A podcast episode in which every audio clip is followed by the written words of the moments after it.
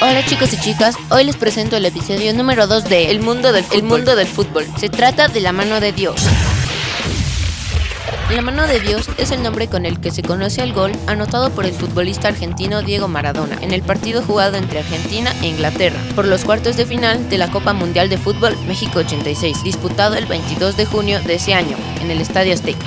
Era el minuto 51 cuando Maradona ingresa por el centro del área de Inglaterra.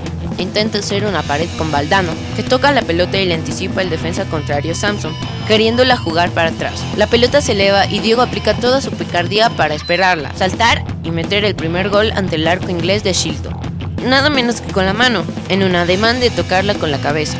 Para los argentinos, esta famosa jugada era como robarles la billetera y burlarse de sus históricos adversarios fuera del campo por el tema de las Malvinas. Espero que les haya gustado este episodio del podcast. Nos vemos pronto.